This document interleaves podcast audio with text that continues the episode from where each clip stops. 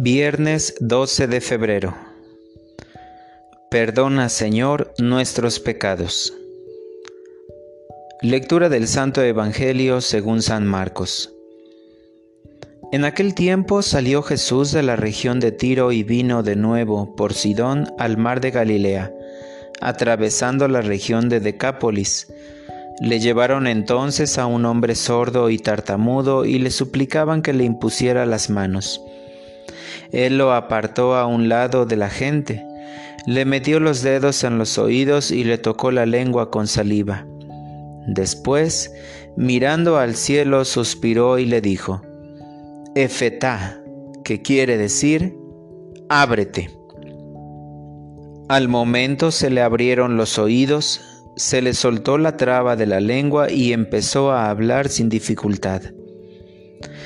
Él les mandó que no lo dijeran a nadie, pero cuanto más se lo mandaba, ellos con más insistencia lo proclamaban, y todos estaban asombrados y decían, Qué bien lo hace todo, hace oír a los sordos y hablar a los mudos. Palabra del Señor. Oración de la mañana.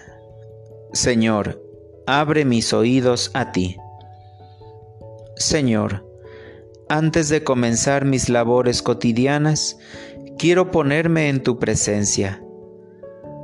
Quiero encomendar mi día, mis labores, mi familia y a mis amigos a ti. Después de haber descansado en tu paz y de recuperar mis fuerzas durante la noche, quiero comenzar este día con esa alegría que tú me das con esas ganas de seguir construyendo el reino de Dios con mis hermanos y con todos los que hoy tenga contacto. Señor, me he dado cuenta poco a poco que hay veces que durante el día me ocupo mucho, me adentro tanto en los problemas que el mundo me da y dejo de lado la escucha de tu palabra. Otras veces, aunque escuche tu palabra, Hago oídos sordos a lo que me aconsejas hacer con tu palabra y tu ejemplo. En este día quiero ponerme en cuerpo y alma en tu presencia. Que tú seas quien abra mis oídos a tu palabra, para que penetre a mis oídos tu palabra, para que entre a lo más hondo de mí, para orientar mi vida. Señor, me has llamado a ser tu discípulo, y como tu discípulo me has dado la encomienda de ir y anunciar tu evangelio. Ayúdame a que en este día lo haga con amor.